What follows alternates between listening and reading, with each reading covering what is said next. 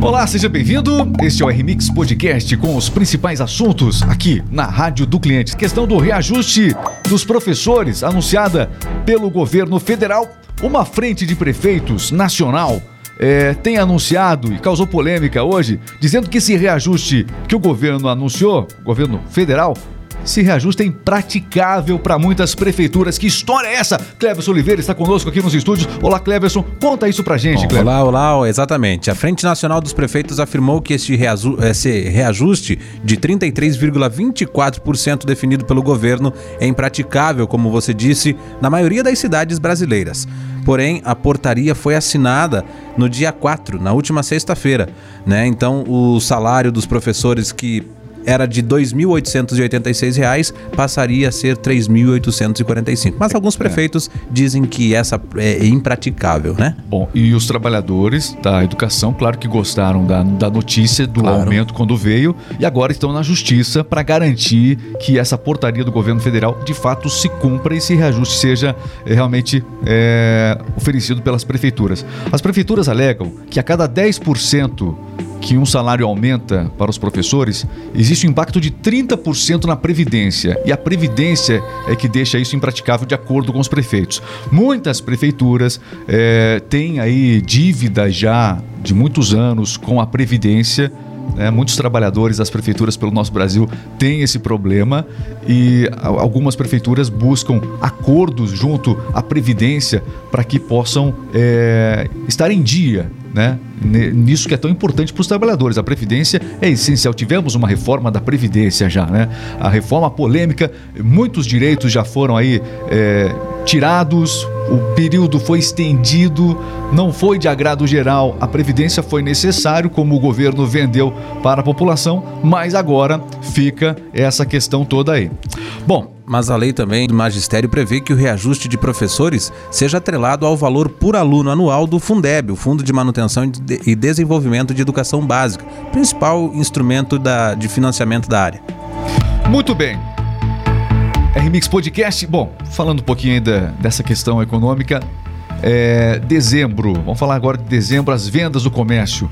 Pois é, é, dados do IBGE que foram divulgados essa semana mostram que as vendas do comércio ficaram estáveis, tiveram um saldo positivo e pequeno em dezembro, mas ainda assim importante, de 1,4%, de acordo com o IBGE, Cleverson. A alta foi maior do que a queda, né? Teve uma alta de 1,4% nas vendas e uma leve queda de 0,1% em dezembro, em comparação aos últimos anos. Ok, bom, e sempre quando você ouve uma notícia de que um aumento ou uma queda né, na, nas vendas acontece, é, um setor é o responsável. Às vezes, setor de serviços, às vezes, é, a indústria. Né? Mas nesse caso em particular, parece que a saúde mexeu com a economia. O setor farmacêutico, especialmente, e também itens médicos, né? De maneira especial, aqueles que o governo tem que comprar para fazer toda essa administração, toda essa questão sanitária que nós temos no país, né? Combate sanitário que nós temos no país por conta deste vírus. Pois é, de acordo é, com esses números do IBGE, foram estes os itens que realmente tornaram positivos os números do final do ano que passou. Muito bem, é, é claro que as pessoas ficaram apavoradas né, é, a suspeita de que se estava ou não, né, se tinha adquirido ou não o vírus, essa variante que aconteceu, é, fez com que as pessoas corressem às farmácias, isso que nem testes ainda estavam homologados para ser vendidos nas farmácias pela Anvisa. Imagina se tivesse Mesmo assim, os testes na farmácia. É realmente grande. Então, aliados aí, portanto, a uma série de questões econômicas, nós tivemos aí essa. Olha, só nesse setor de, de farmácias e também setor médico, se a alta geral que a gente anunciou agora há pouco, da economia num todo, foi de 1,4 em dezembro, só nesses setores, o médico e também no setor de é, hospitalar, setor de farmácias, perdão, 2,9, quase 3%, ou seja, praticamente o dobro, o dobro. o dobro foi desse setor o crescimento aí. Muito bem, você acompanhando o nosso R-Mix Podcast aqui dos estúdios da Rádio do Cliente. Você quer conhecer um pouquinho mais? Olha, você pode instalar uma rádio personalizada na sua empresa. Ah, você não, tem, não é empresário? Não tem problema. Faz indicação aí para é, o seu chefe, para o seu patrão, para fazer uma experiência grátis. radiodocliente.com.br, porque quem trabalha ouvindo a rádio do cliente, olha, para o funcionário é muito mais legal. Trabalha feliz. Nossa, com certeza. e para o cliente também vai ouvir uma rádio de qualidade. Não é apenas propaganda e música repetida, não. As atualizações aqui são constantes. Vale a pena você conhecer radiodocliente.com.br para mais informações. Olha, e mais informações aqui no nosso podcast. O STF validou federações partidárias e estendeu o prazo para registro até maio, Cleverson. Exatamente. O Supremo Tribunal Federal validou por 10 votos a 1 nesta semana esta Constituição. Já o prazo final para o estabelecimento união dos, part... união dos partidos foi estendido até o final de maio, que seria sempre em abril, junho, normalmente. É, o que acontece é o seguinte: antes nós tínhamos as coligações partidárias. Todo mundo já ouviu esse termo de coligações partidárias. As coligações, elas eram estabelecidas, formalizadas nos meses, aliás, no mês antes da eleição, lá nas convenções partidárias. Então, quando acontecia a convenção partidária, que é aquela reunião do partido para dizer, é, apresentar os candidatos, né, ou as suas coligações na época, então, é, ali nessa reunião partidária, portanto, é que acontecia é, a formalização dessas uniões, dessas uniões. Agora não.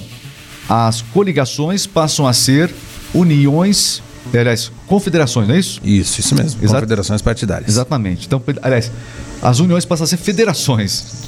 A gente confunde aqui, federações. Confederações é quase lá, né? Quase. federações partidárias. E agora, essa novidade, né? Esse termo novo aí, é, é obrigatório até o final de maio. O ministro Gilmar Mendes não concordou com o prazo.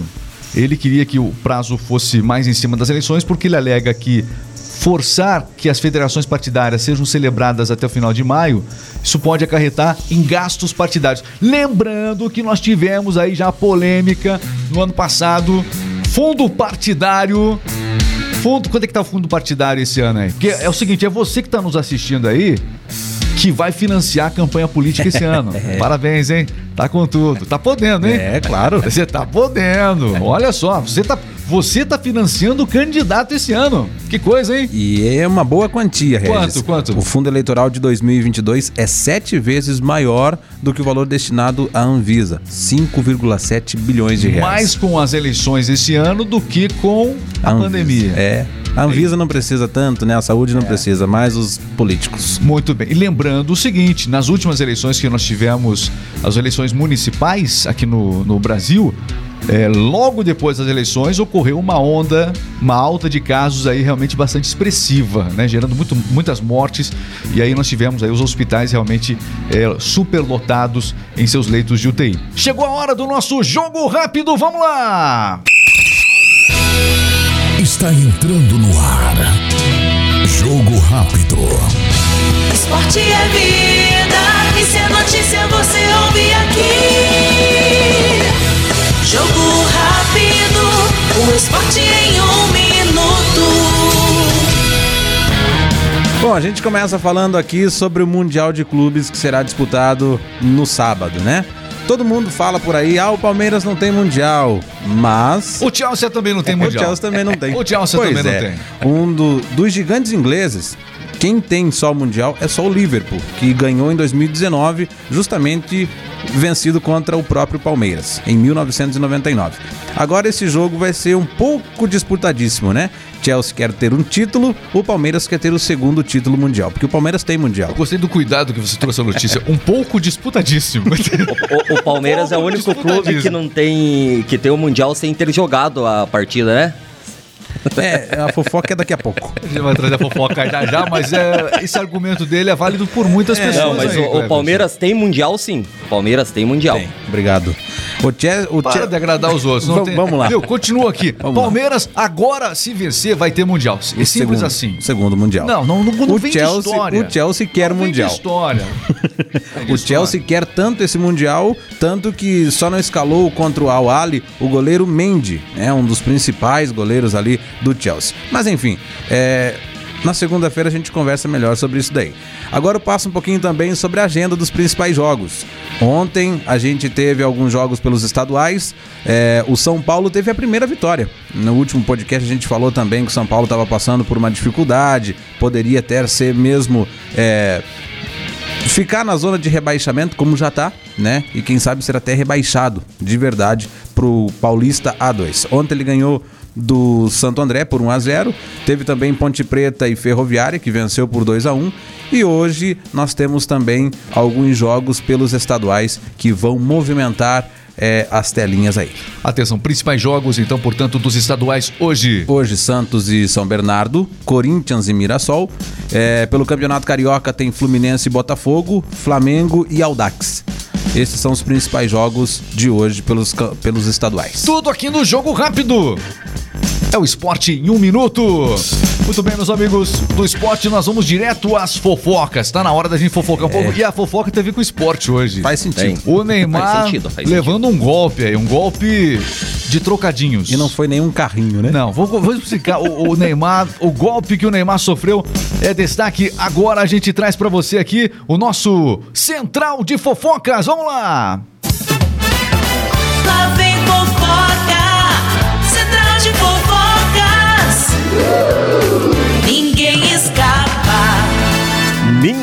Escapa aqui do Central de Fofocas Regis e hoje eu vou trazer uma notícia que não foi muito agradável pro, pro Neymar Júnior. Ele foi vítima de um golpe de 200 mil reais. Isso mesmo, é 200 mil reais feito por uma quadrilha. Mas foi em doses homeopáticas, né? Isso. O delegado explicou, Regis, a forma discreta é, que esse golpe foi realizado, sem chamar tanta atenção de quem sofreu o prejuízo, no caso, Neymar Júnior. Como é que aconteceu isso? Isso foi uma empresa terceirizada do banco, não é? Isso, ele não percebeu o golpe, as pessoas eles fizeram saques pequenininhos, Regis, pequenininhos. É, o Neymar não percebeu, são saques de 10, 20 e 50 mil reais, Pois é. totalizando o 10 mil a valor. Quem, quem não percebe 10 totalizando- mil a menos na conta? Não. Isso. Neymar Eu- Júnior. E realmente, num primeiro momento, ele não percebeu. É. A matéria fala disso. No primeiro momento, ele não percebeu 10 mil a menos. Nem viu, Ele só sentadinhos ali. percebeu no final, quando Sentadinho. o montante. É, e outra coisa, além desse homem que fez os saques na conta Neymar, então esse grupo tinha, eh, tinham mais pessoas envolvidas nessa empresa que fazia eh, serviços terceirizados para o banco, também de outras pessoas famosas. Então, para que roubar muito, vão- foram roubar aos poucos para não chamar atenção, mas chamaram atenção. Só 10 mil? Ah, não, vai mas é, é, acontece, mas é que eles se empolgaram. Cadê o cincão que tava aqui? Nesse caso. Como é que eu vou cortar o cabelo agora? Neymar gosta disso. É, o Neymar falou, poxa vida, 10 mil? Onde que eu fiz? O que, que eu fiz com 10 mil? Mas Quem, a, com quem ficou? Aonde Mas estão? em- a polícia já identificou o responsável pelo crime. Segundo informações, pelo menos 10 pessoas fazem parte dessa quadrilha. Se não é seu, não é seu. É Pronto. verdade, claro. É o que a gente aprende. Pode ser um centavo, pode, não interessa. Se não é seu, não é seu. Fez muito errado, com certeza, mas é, ficou curiosa a notícia, né? Tentou E detalhe, e detalhe, o banco já reembolsou o Neymar. Deve ter sofrido para reembolsar. né? É, foi uma dificuldade. Porque né? banco também ganha pouco nesse país, né? claro. Nossa. Exato. Meus amigos, esse foi o nosso giro de notícias aqui na Rádio do Cliente. Quer mais informações? Então já sabe, né? Acesse radiodocliente.com.br, inscreva-se aqui no nosso canal do YouTube. Você se inscreve, tá um trabalho enorme fazer isso aqui diariamente, viu? Inscreva-se e fique por dentro de todas as informações. A gente volta amanhã. Amanhã tem convidado especial aqui no nosso podcast. Um grande só. abraço, fiquem com Deus, até a próxima.